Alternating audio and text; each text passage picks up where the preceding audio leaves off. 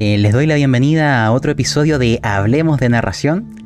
El día de hoy tenemos a otro invitado, Adrián. Le voy a pedir que se presente frente a nosotros. ¿Qué tal, queridos oyentes y televidentes? Eh, soy Adrián, bueno, en redes se me conoce como Mauric Starvind. Soy uno de los miembros fundadores de la Bitácora del Naufragio, en la que compartimos pues, bueno, eh, artículos sobre rol, sobre relatos, RPG Maker, básicamente rol. Y bueno, pues he, venido aquí, invitado por Pablo, pues para hablar de, unos truquitos fáciles de, narración, de narración, ya sabes. Sí, porque recordar que esta sección eh, tiene el objetivo de poder oír a gente, ya sea jugador o narrador, que nos comparta desde la experiencia. Cosas que les han funcionado, cosas que les gusta hacer, o cosas que ha visto que otros hacen y que podamos finalmente ir nutriendo nuestra caja de herramientas en el mundo del rol. Así que, bueno Adrián, te dejo la mesa, cuéntanos qué quieres compartirnos. Vengo aquí a, soltar mi soliloquio. A ver, el, el objetivo que yo, que yo he traído, bueno, la, idea es eh, coger una ficción ya conocida y reducirla a la mínima expresión para reutilizar esos, ese esqueleto, esos cimientos o esos, eh, o esos hierros para dar forma a nuestra partida. Esto se puede utilizar para, en partidas de, de, cualquier tipo de género, ¿vale? Ya sea cyberpunk, sea fantasía heroica, fantasía oscura. El objetivo es reducir al mínimo posible cuáles son los elementos que comparten una trama para que nosotros la podamos dirigir como, como directores de juego, como narradores, masters, lo que sea.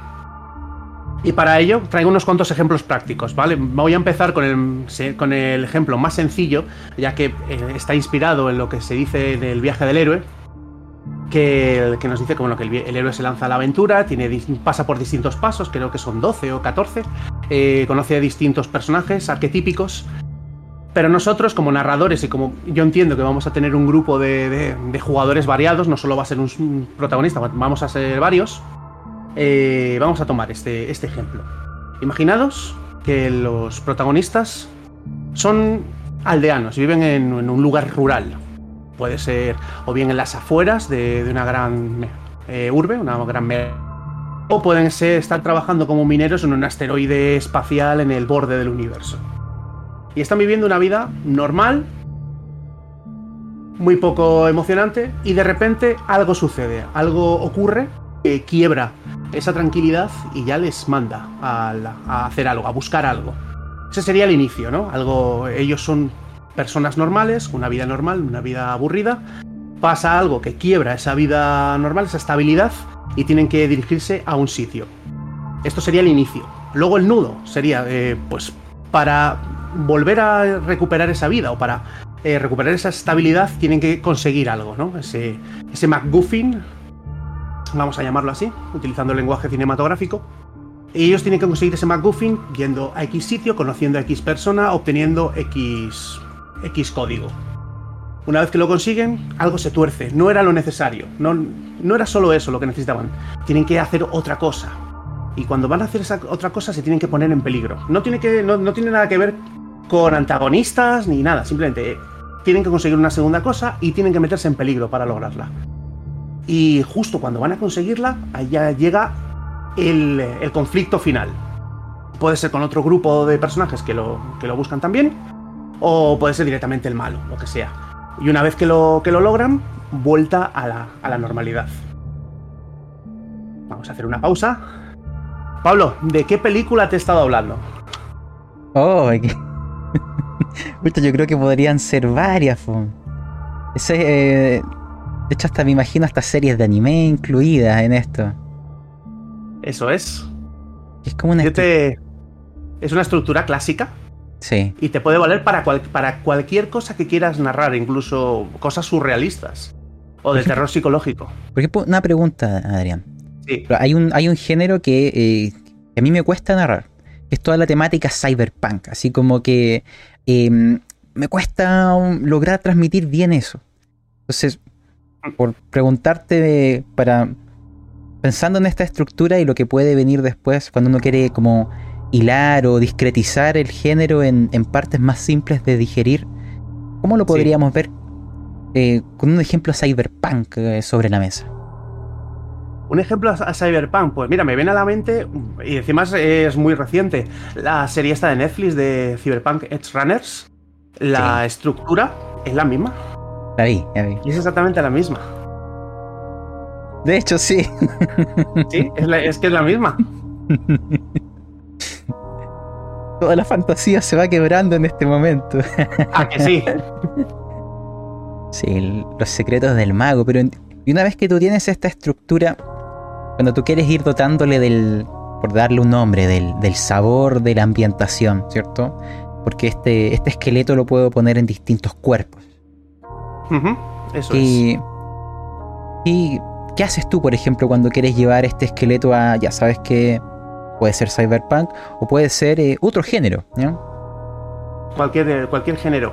Lo que. Esto es opinión mía, ¿vale? Yo no soy ni, ningún experto, pero es lo que pienso y lo que he utilizado y, a, me ha funcionado la mayoría de las veces. Es, eh, es lo que transmites a los jugadores. Es decir, como tú bien has dicho, para una trama cyberpunk, ¿qué es lo que tienes que meter? Tienes que meter como dice el manual, eh, alta tecnología, eh, vida de mierda. Es decir, hay muchísima, eh, hay megacorporaciones que lo controlan todo, hay muchísima injusticia social, se nota que, las, que hay una, gran, una enorme diferencia, ¿no? Una enorme diferencia entre las clases bajas y las clases altas. Hay, hay como un abismo enorme entre ellos y eso se nota, se nota en el día a día, se nota en cómo visten, cómo hablan.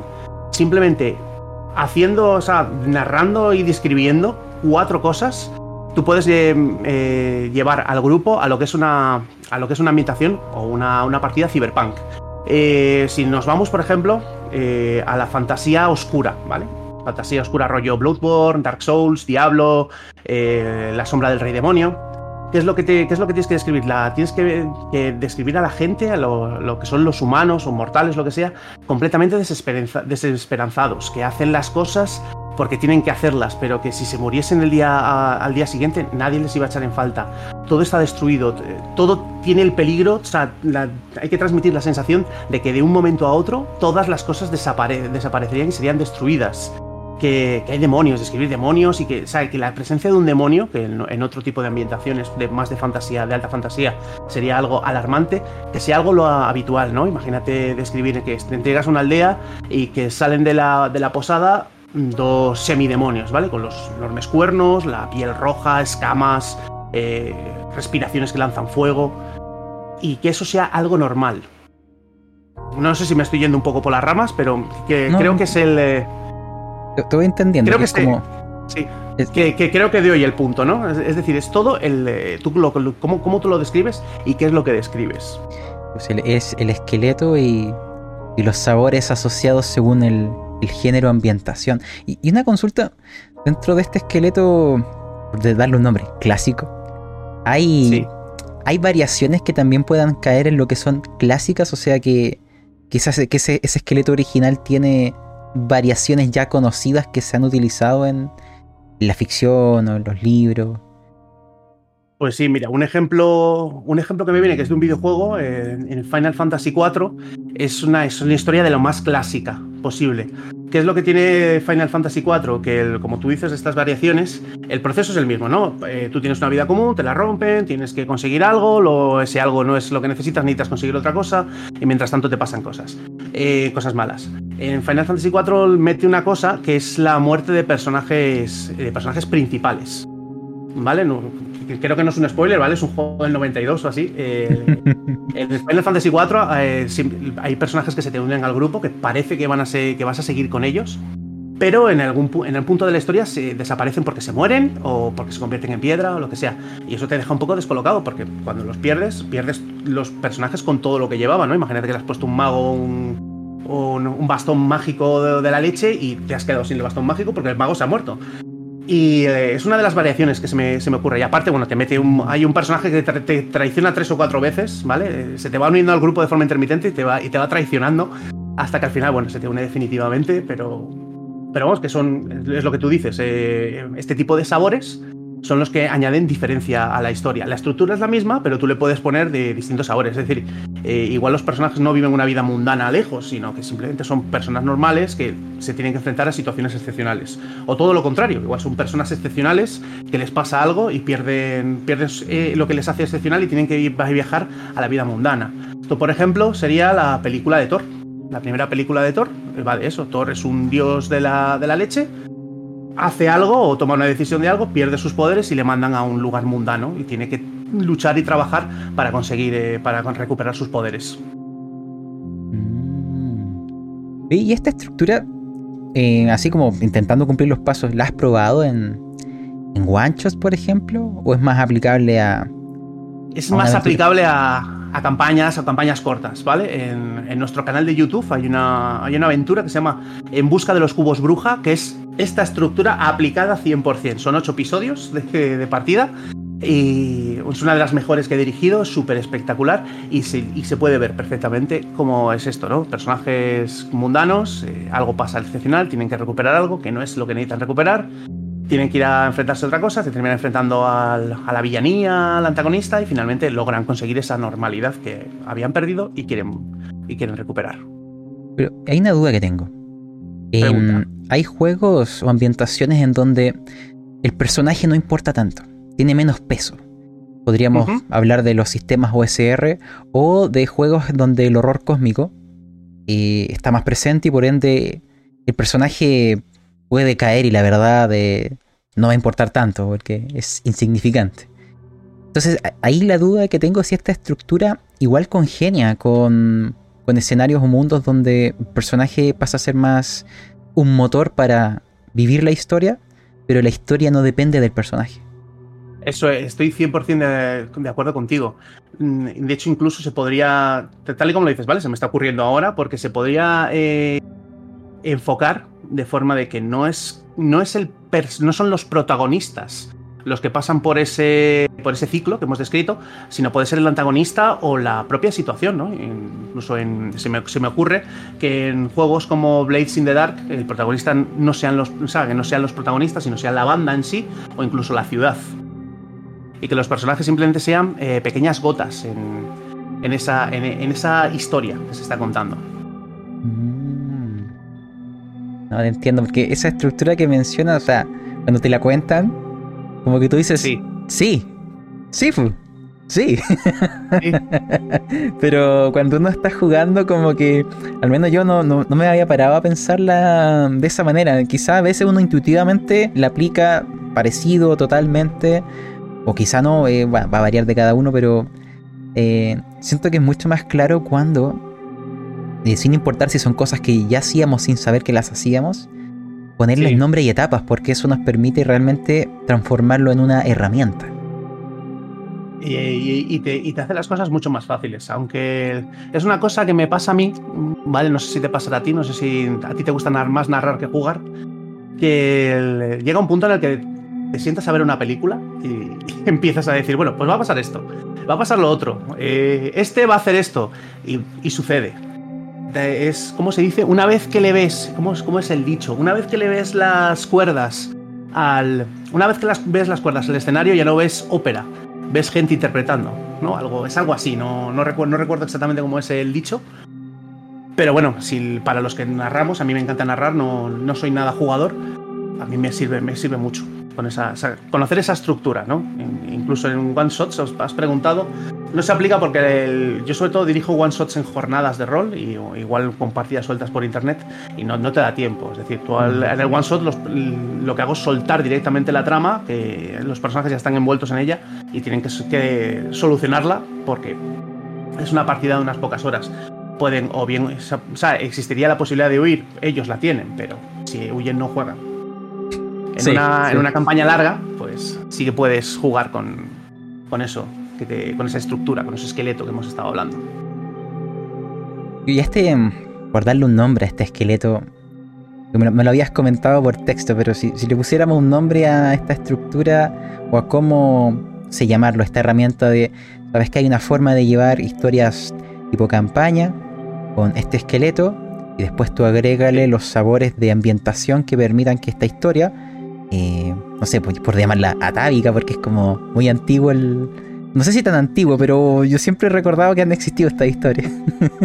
Sí, sí, es, piensa que el ser humano, desde que, desde que tenemos historia, incluso hablada o, escrita, eh, hemos, hemos contado cosas, ¿no? Que pasaban cosas. Y te pones tú esa, y te pones a analizar cómo son los cuentos y siempre pasa, alguien pasa algo, o sea, la vida está bien, pasa algo y hay que solucionarlo. Así de simple, ¿no? Es el. Eh, ¿Cómo se llama esto? Ay, en el, en el viaje del héroe lo llaman el monomito, eso, el monomito. Mm, es como. Esto ha funcionado desde hace mucho tiempo.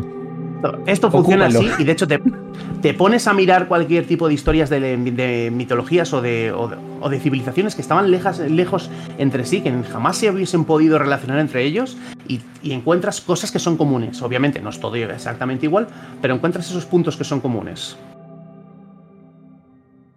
Entiendo. yo creo que es cosa ya de, de aplicarlo. ¿Podrías, así como para sintetizar la idea, volver a comentar cuál era esta estructura que mencionaste al comienzo? Sí, claro, mira, de hecho lo vamos a poner, a poner en términos sencillos, ¿no?